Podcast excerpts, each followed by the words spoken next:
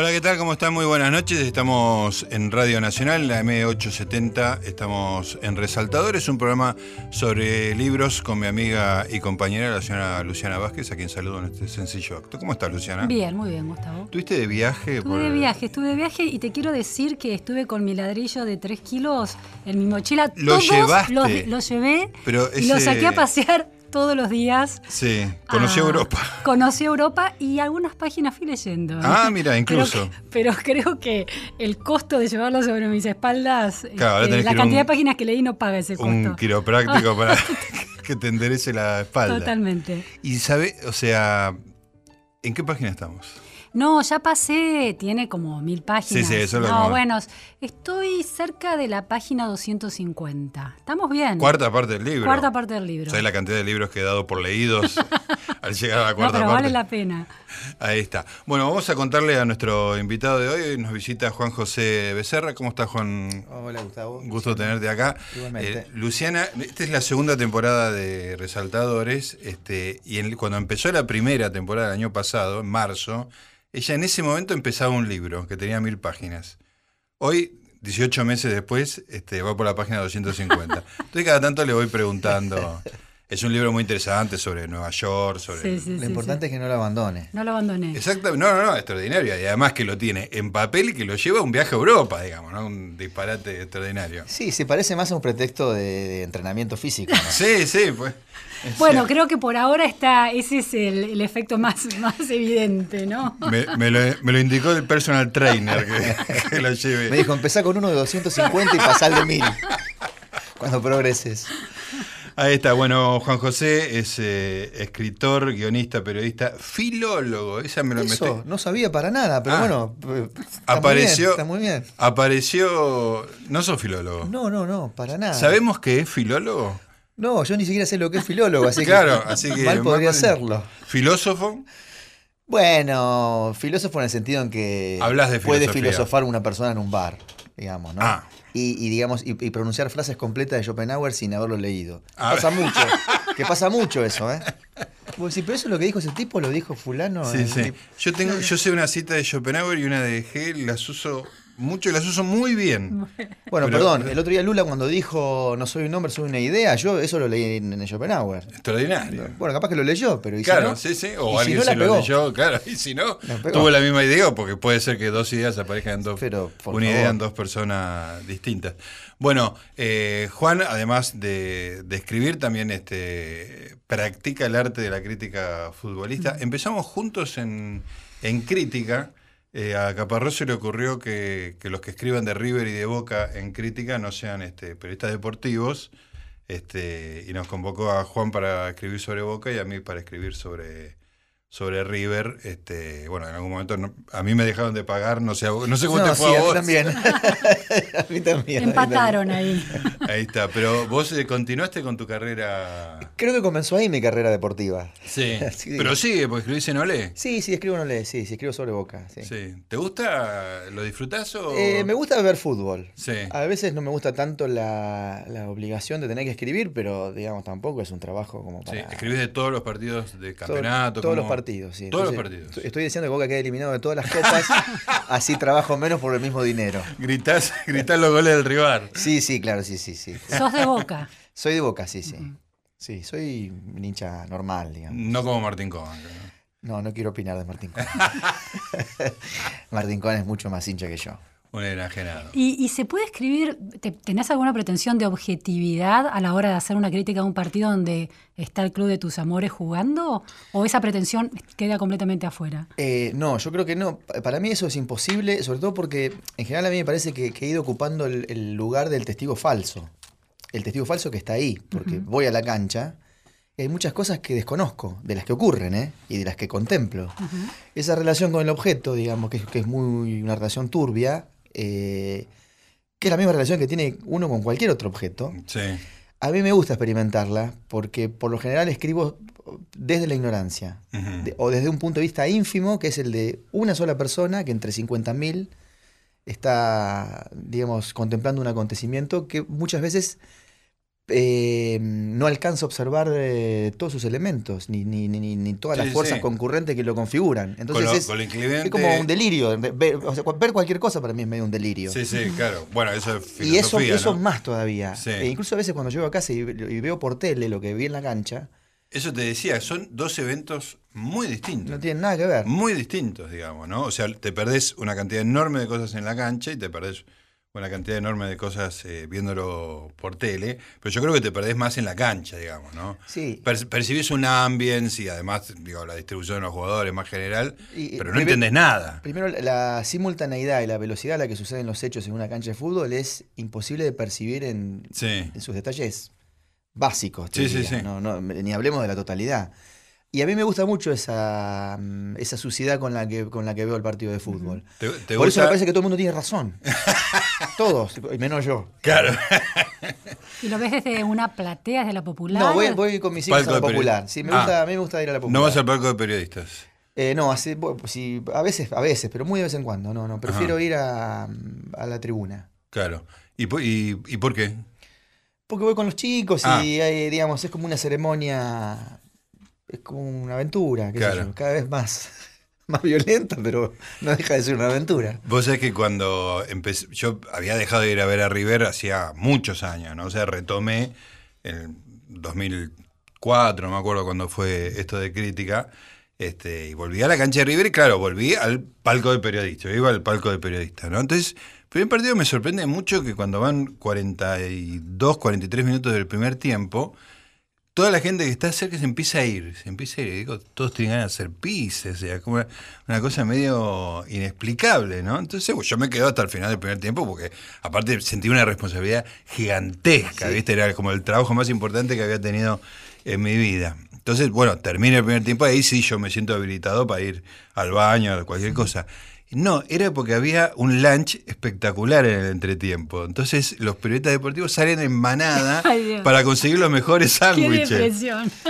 Cosa que yo ya había experimentado con los críticos de cine. Bueno, periodista sanguchero, es toda una especie. Es una especie. No, y en Boca pasa más o menos lo mismo, también, digamos, hay como una especie de pack ahí, de, de- Ah. pack, pack de rugby, digamos, que, que te interrumpe el paso, y cuando llegás lo que ves son platos vacíos, y digamos, es muy triste la situación de andar a los manotazos por un sanguchito. De miga.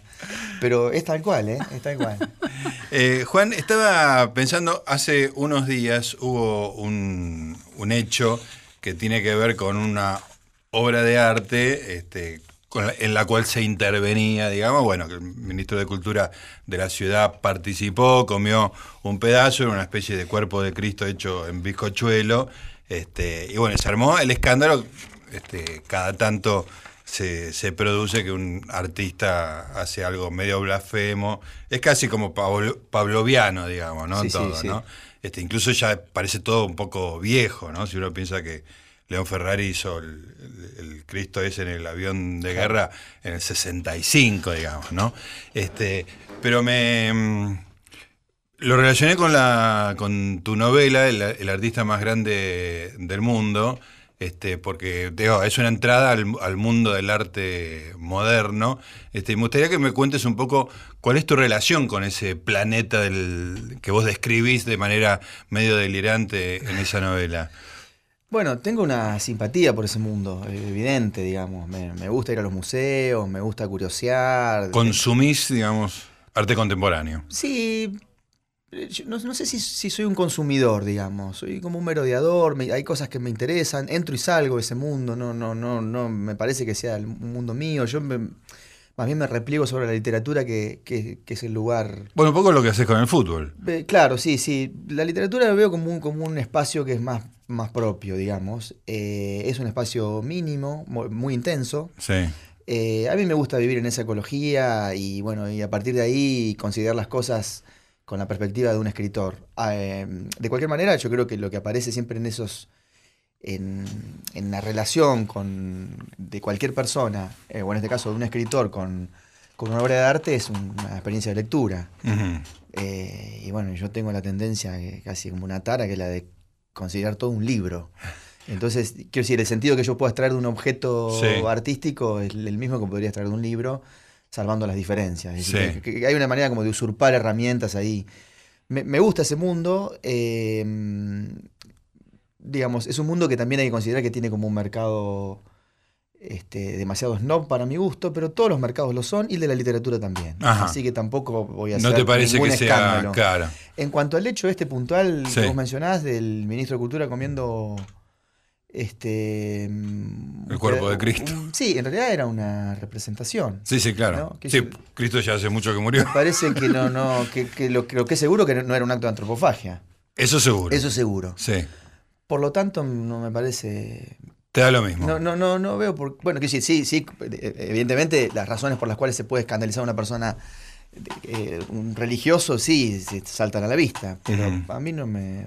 Ni fu ni fa. Ahora, me interesa eso que decís de que eh, lo de la lectura, digamos, porque una cosa que me, que me atraía de ese planeta, eh, que, que también lo, lo miro un poco de afuera, men- menos intensamente que vos, era que a veces eh, la lectura más directa, como en este caso, digamos, está como obturada, digamos, ¿no? Y me voy al, al origen de todo esto, que es como el mingitorio, ¿no? Sí. Que me parece que la gracia del mingitorio era que no significaba nada, ¿no? Que era una idea sobre el arte más que una representación de tal y tal cosa, ¿no? A diferencia de la torta, que, es- que si uno piensa, ahí está Cristo, entonces es blasfemo, no es blasfemo, qué sé yo. Este, pero vos a todo lo, le encontrás una lectura. Lo que pasa es que hoy, con- sobre todo con el arte contemporáneo, me parece que lo que ocurre es que las cosas tienen el sentido que te dicen que tienen. Eh, es, es muy difícil eh, obtener un sentido original, franco de un objeto artístico. Es decir, inventar un sentido.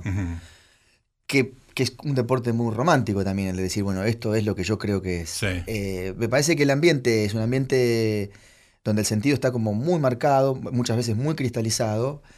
Es muy difícil eh, establecer ese sentido por afuera de ese dispositivo, eh, salvo que uno corra el riesgo de quedar pagando. Pero a mí, sin embargo, me sigue gustando esa situación, la de encontrarle algo nuevo al objeto, incluso la de pasar de largo, digamos, el, esa especie de besamanos eh, textual que aparece en todas las salas de arte, que es que antes de que veas el objeto te dicen qué es. Claro. Eh, prefiero, Que hasta podés no digamos, ir. por lo menos, sí, claro, por- por- prefiero ilusionarme con, con una experiencia Claro. más virginal. Obviamente es, es difícil porque uno va informado también, Sí. digamos, no es que uno va en bolas. Claro. Ahora, ahora, a mí me parece una cosa interesante de esto de la torta, que es que la, la torta con esta la- esa usurpación de un símbolo religioso no, no, me, no me parece tan.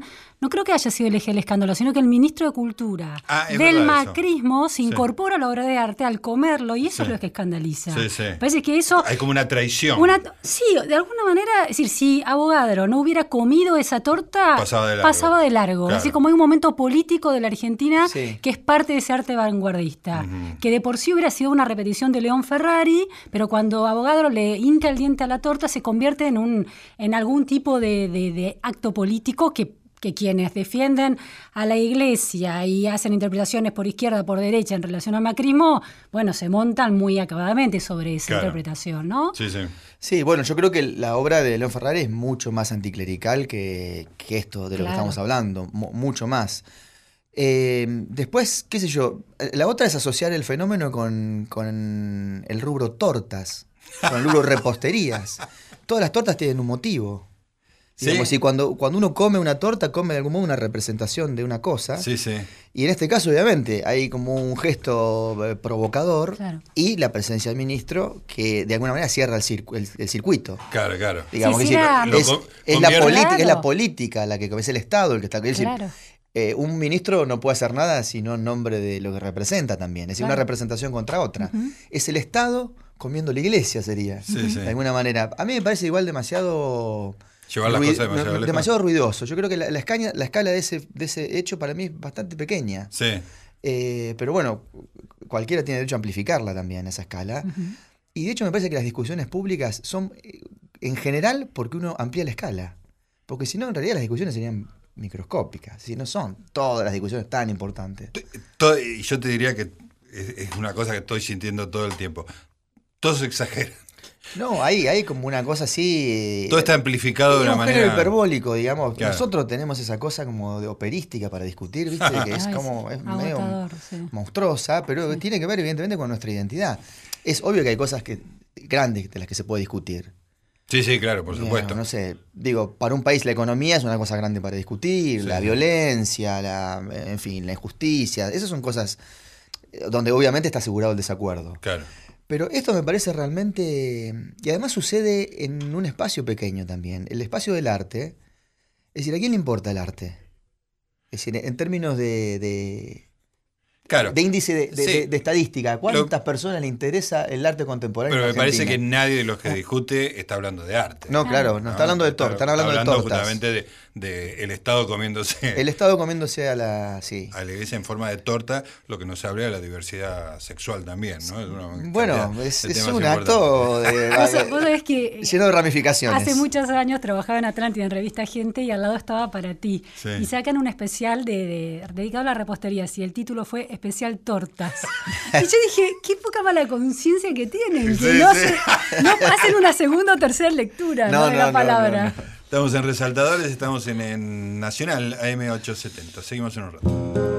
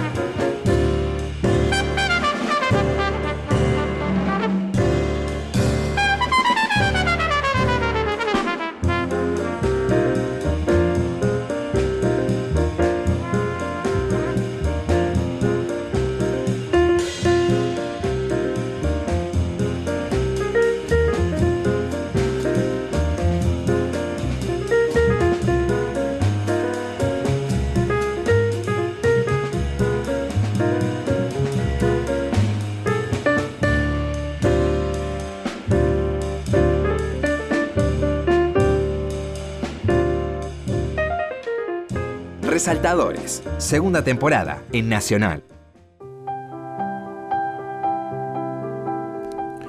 Muy bien amigos, seguimos en Resaltadores, estamos en AM870 Radio Nacional. Nos acompaña el señor Diego Rodríguez en los controles, un saludo pulgar para arriba, y Santiago Pfeiffer en la producción, Luciana Vázquez, mi amiga y compañera, y hoy nos visita Juan José Becerra. Juan, ¿cómo te convertiste en, cómo pasaste de filólogo a, escritor? Bueno, fue un proceso muy complejo. Eh, ¿Cómo me convertí en escritor? ¿Qué sé yo? ¿Viste? Eh, yo creo que es, un la- es- si- siempre es la misma rueda que gira. Es un poco común a todos los escritores ese, ese proceso. Lees, lees y un día escribís. Claro. No, no, no, no, Sí, sí. no, no encuentro otra salida para explicarlo. Es una explicación bastante boluda, pero No, la- no, es pero la que es, tengo. este, Me parece que, que pasa eso y que incluso uno ni siquiera siente el cambio de rubro. Es como que es parte de lo mismo, digamos. ¿Y cuándo fue la primera vez que dijiste yo quiero hacer algo activo y no pasivo, digamos? No, eh, bueno, a mí me gustaba ya escribir en la escuela, digamos. Para mí la hora de escribir en la escuela era una hora de ganancia. Ajá. Y, y alguna vez tuve un premio que fue que hubo como dos logias, ¿viste? Como dos mafias, la mafia de la matemática y la mafia de la, mafia de la lengua, Sí. para definir quién iba a ir con la bandera un, una- un 9 de julio en el colegio primario. en Junín. Ajá. Esto en Junín. El premio era eh, ser un poco la guardia suiza de Videla, en una visita que hizo Videla a la municipalidad de Junín. Claro. Y gané yo, porque se impuso la mafia de la literatura. Y así que el O sea, premio, mi puede- primer premio literario fue un beso de Videla. No sé si. Te pueden carpetear fuerte con esto. No, pero. ¿Qué hizo Becerra durante la dictadura? Eh, bueno, eh, sí. Fue niño, fue bueno, niño la verdad que fue, fue un, fue un hecho realmente. Qué impresionante, ¿no? Fue un hecho increíble porque pa- para mí era el presidente. Claro. Claro. Era Claro. El presidente era, era el jefe del, del ejército sanmartiniano, es decir, era el... Y me llamó mucho la atención, todavía me llama la atención en la memoria, recordar las miles y miles de personas que fueron a, O sea, fue un acontecimiento del pueblo. Fue del pueblo, sí, nadie Claro. obligó a la gente a ir. A nosotros nos, Claro. nos obligaban a ir, pero a la, a la gente que fue no. ¿Qué año era esto precisamente? Esto fue en el 77. O sea, apenas un año de. Sí, de lo que, lo que recuerdo es que yo venía, digamos, venía como de festejar un campeonato del mundo, porque llegué a mi casa, mi papá no, me, no fue a verme, y eso me llamó la atención. Ajá. Eh, y cuando volví no, ni siquiera me preguntó cómo había No estado estaba entusiasmado con tu logro. Imagínense, yo era amigo de Videla en ese momento. Claro. Y, mm, y después con, los con el tiempo me contó que en realidad él no le, le- le- le daba no sé qué, digamos, decir, decirme a mí, no vayas Claro. al acto. eh, aparte era el abanderado en ese momento. Sí, sí. Le dio no sé qué, romper ese hechizo, eh, pero por otro lado me dijo, no, no, No podía participar ¿qué tampoco. voy a hacer? Claro, no podía participar, tampoco me lo festejó. Claro. Yo creo que fue un hecho cultural monstruoso, digamos, ¿no? Realmente monstruoso. Eh, Pero vos sabés que la dictadura como política educativa tuvo eh, un, un foco muy especial en trabajar la figura del abanderado y del mejor alumno. Ajá. Y entregaban unos diplomas al mejor alumno de cada año durante esos años que duró el proceso.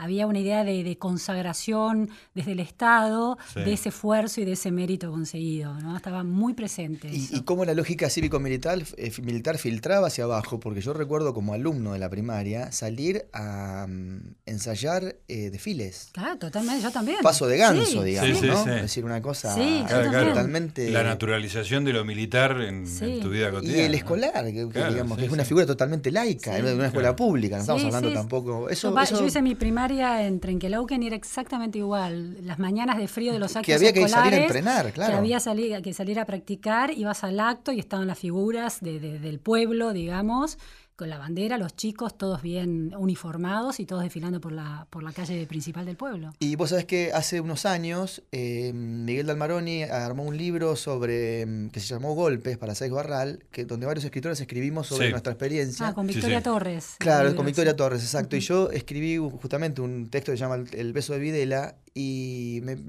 fue muy triste escribir eso, porque Te- te- quiero decir, a, a la escala de un adulto, digamos, encontrarse con esa con ese cuento. sí, sí. eh, Bueno, yo soy mucho más viejo que ustedes y el 20, siempre, siempre cuento esto, perdón los que ya lo escucharon 200 veces.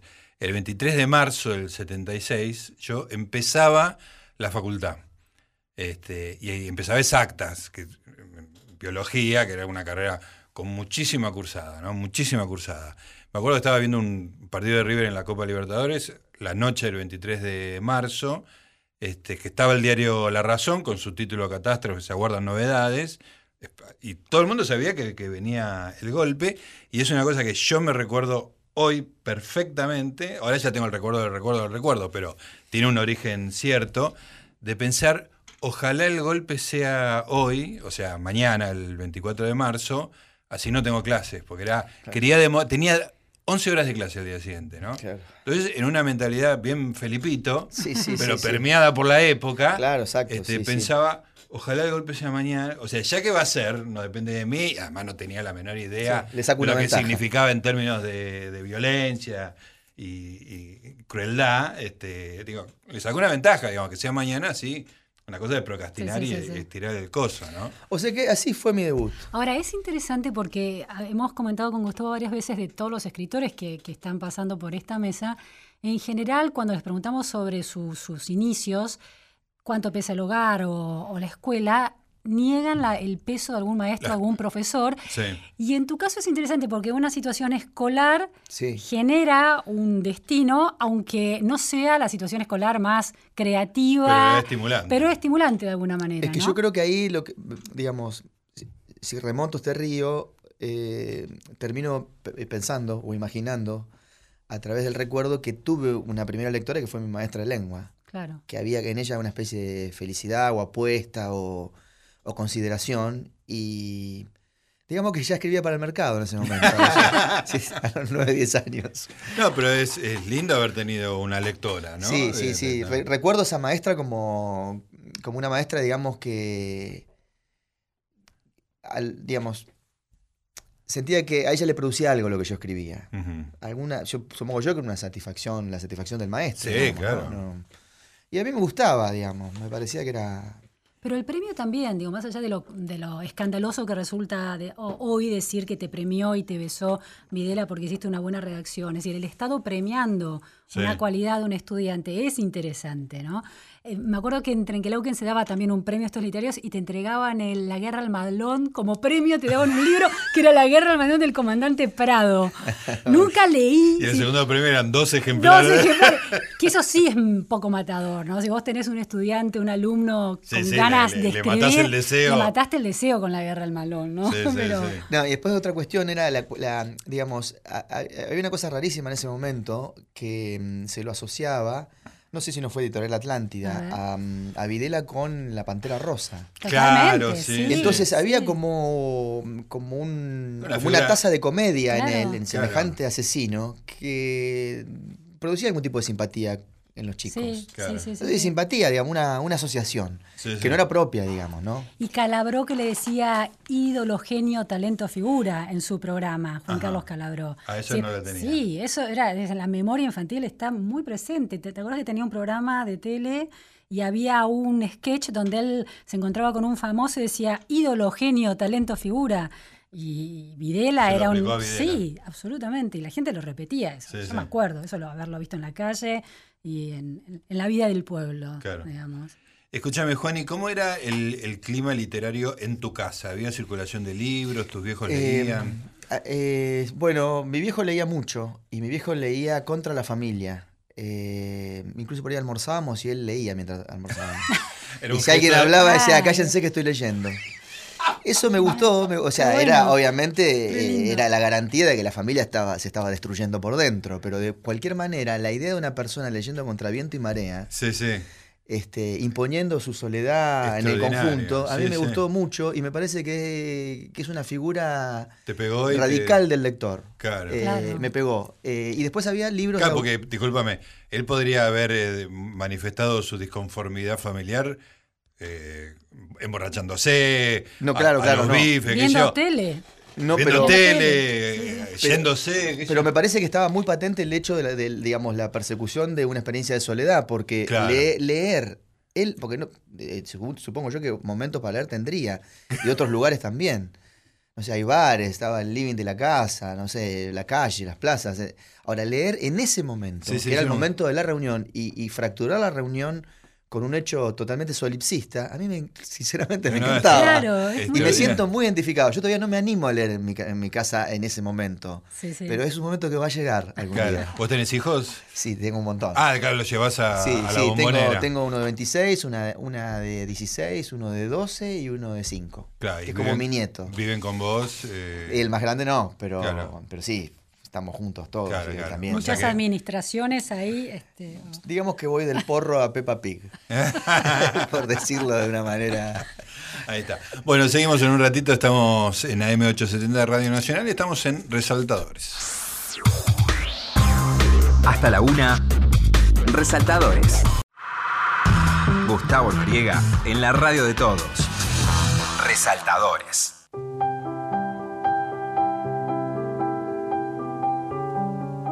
Seguimos en Resaltadores, lo tengo a Juan José Becerra, nuestra visita de hoy, con Luciana Vázquez, haciendo recuerdo de provincia, los dos están entusiasmadísimos. Yo como soy un porteño del barrio norte, este, no sé muy bien de qué están a- hablando, pero suena simpático desde mi Sí. perspectiva. Yo me preguntaba también, porque vos vivís ahora en los alrededores de La Plata, Sí, Gonet. en Gonet. ¿Hay algo de, de, mm, cuando te leo en distintos registros o haces críticas de, objetos culturales o, o en alguno de tus libros? Hay algo de una imaginación distinta que no reconozco como una imaginación del escritor porteño, como si estuvieras en un círculo periférico, en, en los distintos círculos que se cruzan en el mundo literario, como si vinieras de algún otro lado. Esa posición de provincia te da una mirada distinta, ¿vos sentís eso? Eh, vos sabés que no sé, yo lo asocio más a la soledad, al, al encapsulamiento, digamos, a. Bueno, al solipsismo. Quiero decir, a que las asociaciones surjan en la cabeza. Eh, posiblemente el porteño tenga como. sea más permeable a la influencia de las tradiciones, digamos, y. No sé si pasará con todos los escritores del interior. Yo tampoco me considero del todo un escritor del interior porque digamos, en mi imaginación Buenos Aires es un espacio importante. Eh, pero sinceramente no sé. Eh, supongo que también está la cuestión de llevar la contraria, Ajá. que, que siempre, mm, digamos, es una situación que diseña su propia agenda. Empezar al revés las cosas o... que si- lo veo como una cuestión posicional, ¿no? Es decir, bueno, ¿cómo enfrento este objeto sobre el que voy a escribir? Eh, siempre me queda grabado, me ha quedado grabado en la cabeza el- el- lo que dice Deleuze sobre Kafka, digamos, ¿no? Eh, bueno, de que Kafka tenía eh, incluso hasta marcado en su cuerpo un circuito que era el circuito del padre. Bueno, listo, ese circuito estaba definido. Había que este, establecer otros. Y me parece a mí que hay una cuestión edípica, al margen de, de la cuestión paternal, hay una cuestión edípica cuando uno se pone a escribir.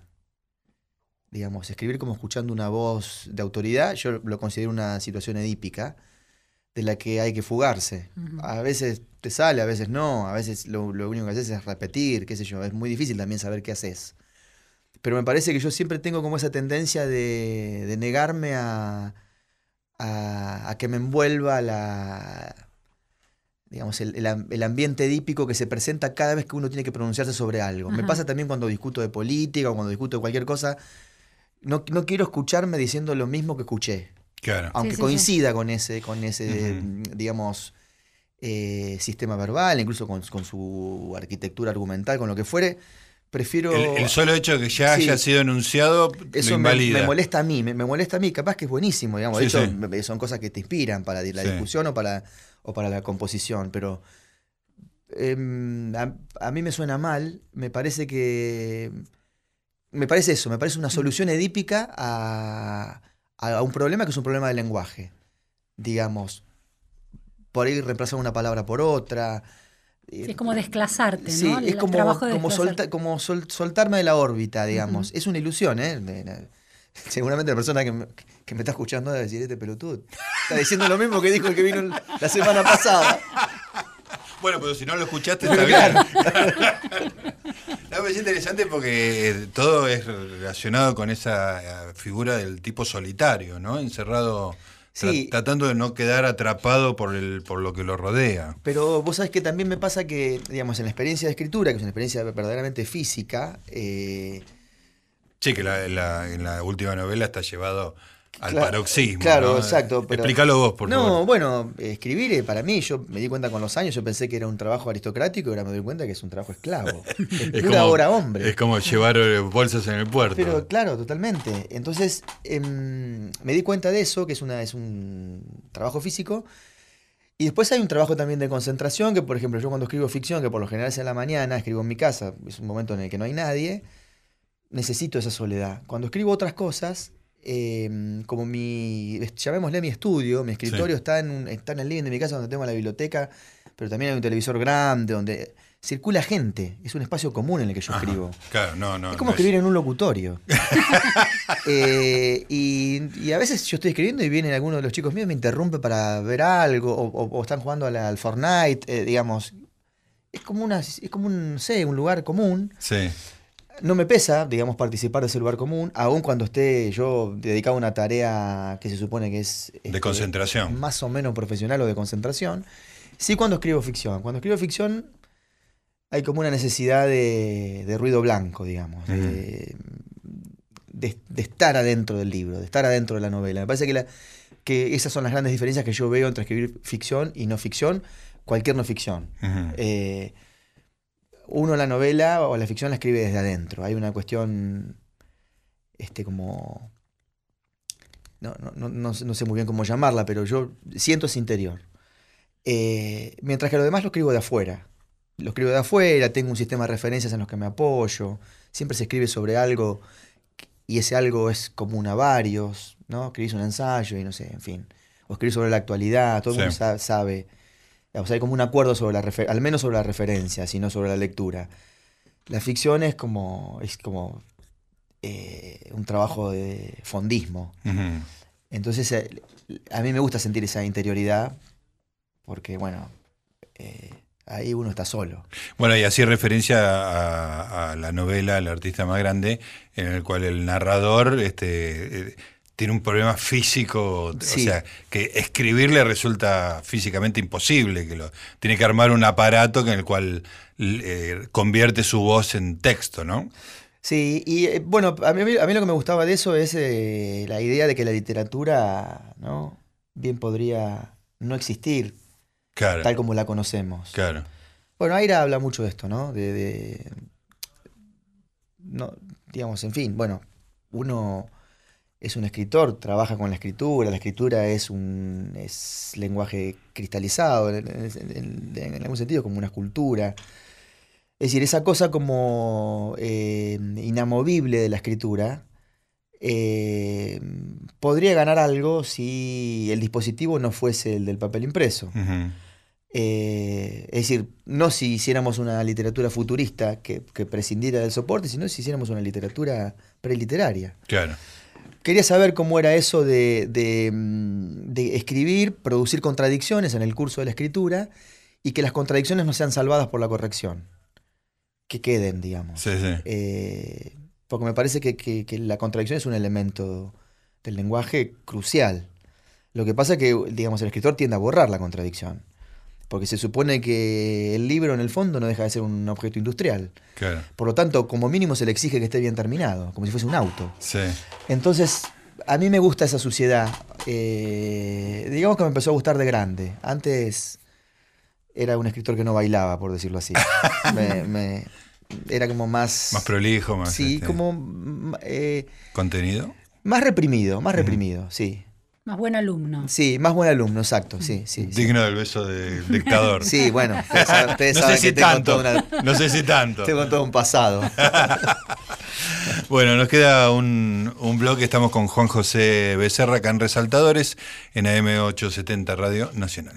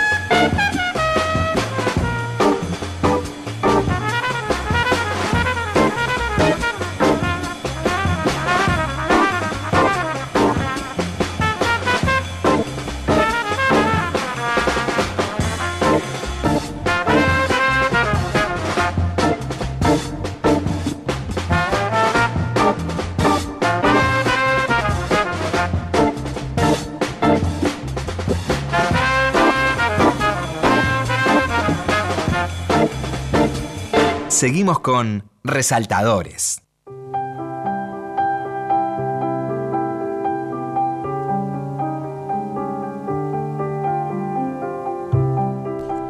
Muy bien amigos, último bloque, estamos en Resaltadores, estamos conversando con Juan José Becerra, los dos tenemos preguntas para hacerle, pero yo quiero algo relacionado con, con, lo último, que es que, digamos, este, toda esta cosa solipsista del, del escritor, ¿no? que a vos te, te hace sentir bien en algún sentido, pero llega un momento en el cual empieza la interacción con, los demás, digamos, ¿no? Se rompe ese cascarón. Este, y, dónde se rompe, digamos? ¿Cuál, ¿Tenés una persona que te lee, aparte de editores de las editoriales? ¿Dónde, dónde está la respuesta de otra persona en tu eh, producción? Bueno, eh, en principio yo me considero un escritor afortunado porque en mi casa a nadie le importa lo que yo escribo. Extraordinario. A nadie. Eso, sinceramente, me gusta mucho. Lo sentís como un plus. Sí, me gusta porque no hay ninguna relación de compromiso entre nosotros, entonces, digamos, no están obligados ni siquiera a leerme. Claro. O sea, de hecho, no me leen en mi casa. ¿Tu mujer a qué se dedica? No, mi mujer no me lee para nada, nunca leyó un libro mío. ¿qué, qué, tarea hace? ¿Qué, profesión tiene? Eh, mi mujer trabaja en el Ministerio de Educación. Ah, mira. Eh, es muy inteligente, pero ha decidido vivir una vida sin literatura y a mí me parece muy bien. ¿Y se casó con un escritor? No nos casamos, quizá por eso. Ah. Eh, no, el que me lee sí es mi hijo mayor, digamos, pero mm, yo en general nunca le muestro a nadie lo que escribo. me parece que es un trabajo que hay que hacer solo también. Eh, es decir, hay un riesgo ahí en escribir, eh, el, riesgo de la catástrofe formal, que a mí, con el que a mí me gusta coquetear. Y, que cuando llegue el momento de entregarse a tu editor, por ejemplo, en este momento mi editora es Mercedes Viraldes, me diga, mira, esto, esto es, una catástrofe. Pero Mercedes también es una editora muy, muy flexible, digamos, nunca jamás me dice nada y lo que me dice sabe también que, que está hablando con una persona un poco psicópata. Es decir, es una, es una extraordinaria lectora y, y, digamos, sabe mucho mejor que yo lo que yo hago. Pero bueno, ahí también hay una cuestión de, tensiones entre el editor y el escritor. Eh, yo en ese sentido nunca me sentí editado, siempre me sentí como... A mí me gusta sentir la soberanía del texto, digamos, siempre. Eh, obviamente la lectura de un editor como Mercedes es, es importante porque conoce el asunto, pero eh, ni siquiera mis amigos. De hecho, por ejemplo, yo eh, soy un escritor que lee mucho algunos de tengo he leído libros de amigos antes de este, que se publicaran. Este y la verdad que me no sé, me, gusta también esa situación como lector. Que el libro no llegue con su solapa, que yo no sepa muy bien de qué se trata o que no sepa nada de, qué se trata. Eso me gusta, pero no se lo pido a nadie, pero porque no no sinceramente no me interesa esa relación. Pero si se da es placentera para vos el... No, sí, cuando, cuando un amigo eh, lee un libro mío eh, que ya se publicó y me dice algo, sí, obviamente es una... Pero soy un poco autista también con eso. Por ejemplo, con la crítica no, no, no, no la registro. Eh, o sea, las, las leo, no, me queda una memoria. No me queda una memoria de lo que dicen de mis libros. No, no, no te podría citar una sola frase de lo que digan sobre mis libros porque no, no tengo, no tengo memoria para casi nada, pero para eso menos.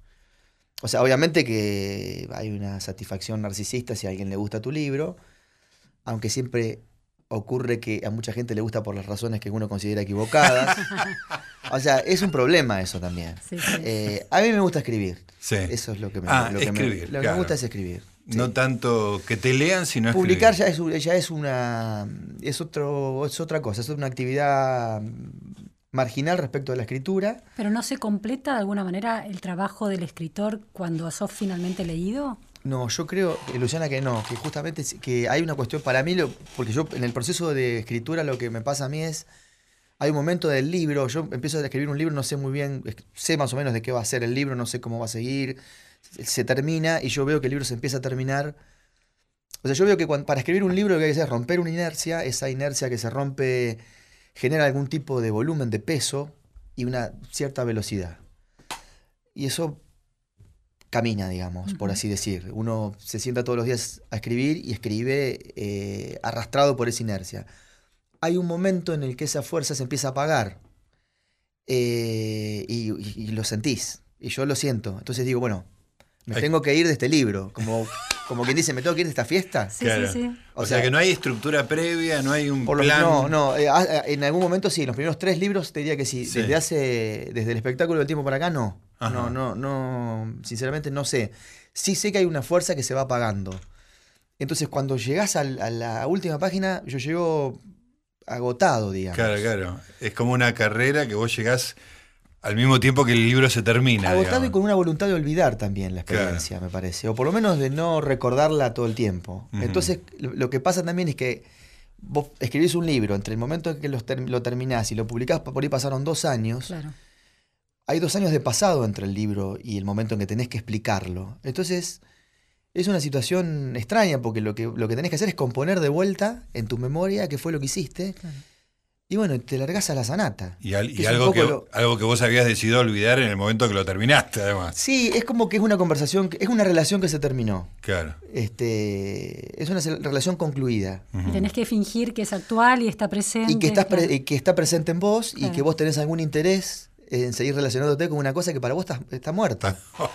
Ahora, en- en- decías que, que la publicación no era el tema para vos. Sin embargo, sos un escritor que de Junín se va a La Plata o a Gonet, si hacemos esas distinciones precisas. Sí, hay que hacerla, Hay ¿eh? que hacerlas, hay que hacerla. hacerlas. Y sin embargo, logras publicar en sellos muy destacados de la- de- de- del mundo editorial, desde allá, desde el principio de 2000. MC, Seis Barral, no sé qué otros me estoy perdiendo, Norma. ¿Cómo, a, ver si esto, si esta idea eh, funciona como explicación. Es decir, esa, esa extrañeza respecto de la centralidad de Buenos Aires y sus reglas de juegos para publicar te permite tomar distancias y ver cómo, cómo funcionan esos entramados y entrar, digamos, cuando te interesa entrar, en este caso para publicar. ¿Cómo hiciste para lograr ese acceso viniendo de esos márgenes? Eh, bueno, yo creo que porque. Yo creo que si preguntás en mi editorial eh, qué- qué- a qué cate- categoría de escritor pertenezco en el sentido de la relación con los editores, posiblemente aparezca como uno de los menos densos. Porque hay mucha densidad en este Sí, claro. Yo nunca pregunto cuándo salen los libros, por lo general tengo una relación como de hermandad con mis editores, eh, o con Nacho Iraola y con... Pero yo creo que de casualidad aparecí ahí un día. Eh, por ejemplo, en MC aparecí un día porque Matilde Sánchez, que la conocía, me dice, bueno, hablé, hablé con un tipo de planeta para que te publiquen ahí. Listo, le dije yo. No, no le voy a decir que no a Matilde, Claro. que es mi amiga. Claro, claro. Eh, entonces ahí me pareció que se se empezaron a abrir puertas, digamos, y después como que fui quedando. Pero de hecho, por ejemplo, me pasa con el espectáculo del tiempo, es un libro que tuve cuatro años en Planeta. Y creo que en los cuatro años, no sé si alguna vez pregunté, debo haber preguntado un par de veces en cuatro años, che, ¿y esto va a salir algún día? Sin ningún ánimo de presionar sobre el acontecimiento de la publicación. Eh, yo creo que se, se da un poco de casualidad, me parece a mí. Pero la relación con Matilde venía por tu trabajo más periodístico. Claro, yo creo que el trabajo periodístico, Claro. es, ese es el trabajo, Claro, me ese- parece. ese es el que genera un sistema de, sistema relaciones, Claro. posiblemente también al- a- algún afecto, digamos. Eh, la literatura funciona un poco como la mafia, como cualquier mafia. Claro. Hay una mafia de la literatura que, cuyo corazón es el afecto. Hay cosas que empiezan a funcionar así. De hecho, también viene una persona que cree que vos podés hacerle un favor en algo y, y, digamos que yo, si tenés cuenta para hacer favores, lo, lo haces. Pero me parece que hay, que hay mucho de casualidad. Hay- por un lado hay mucho de casualidad. Y por otro lado hay también esto que, vos, esto que ustedes dicen, que es las relaciones. Yo, no sé, trabajé en Inrecuptibles, en Eñe, digamos. Eso genera amistades y, y amistades que en algún momento ni siquiera hay que llamar. Como que... Y después la literatura es como un pueblito de no sé cuántos habitantes, unos, unos pocos miles. Claro. Y hay un tránsito de objetos y de, qué sé yo, por ejemplo, mi primer libro en España fue una cosa también que no tiene nada que ver con, este, ni siquiera con mi deseo tuvo que ver, porque hay un, hay un, este, un amigo venezolano que conocí una vez en un congreso que lee todo, que se llama Diomedes Quintero, lee todo, todo, todo, de la, de la Universidad de Mérida. Y leía mis libros, los publicados y los que no publicaba. Entonces me pedía cosas que yo me- me leía Words. Una avidez Y- este, pero tal cual, y un-. Y un, día me llaman, me, me escriben de la editorial Candaya, donde yo publico en España, y me dicen, mira, tenemos un original tuyo que lo queremos publicar. Yo, ¿qué original mío? No me lo dio fulano. y digo, bueno, listo. Es extraordinario. Pero sinceramente no pierdo mucho el tiempo en eso. seguramente porque eh, porque sucede. Porque ocurre también. Habría que verme en una situación este, de necesidad. De, necesidad. Habría que este, verme. pero bueno, sos la demostración de que no es indispensable el lobby, sos el anti-lobby, digamos, ¿no? Pero, creo, creo sinceramente que porque, porque no lo necesito, porque en otra situación no sé qué haría. Claro. Ahora, en eso soy muy desdeñoso, te diría. Sí, sí pregunto cosas, no digo que no, pero no. Yo conozco muchas historias de escritores. Sí. este... Florencia Ure nos ha contado algunas. Bueno, Florencia, que es una. Sobre, todo, sobre todo de no. Algún día hay que escribir la novela de Florencia Ure. yo, me ofrezco. Juan, este, se nos acabó el tiempo. La verdad que fue un placer. Bueno, igualmente, igualmente. Encantado de charlar, porque aparte, las, digamos, las charlas tienen que ser así, medio así, informales, digamos. Este es el programa. Sí, este si no, cuando empezás a hablar de un libro que tal cosa y tal otra, es como. Si ya te los olvidaste. además no, puedo decir nada. Bueno, querida Luciana, nos reencontramos el próximo lunes a la noche, martes a madrugada. Vaya uno a saber cuándo volvemos, pero es dentro de una semana menos una hora. Nos reencontramos. Chao.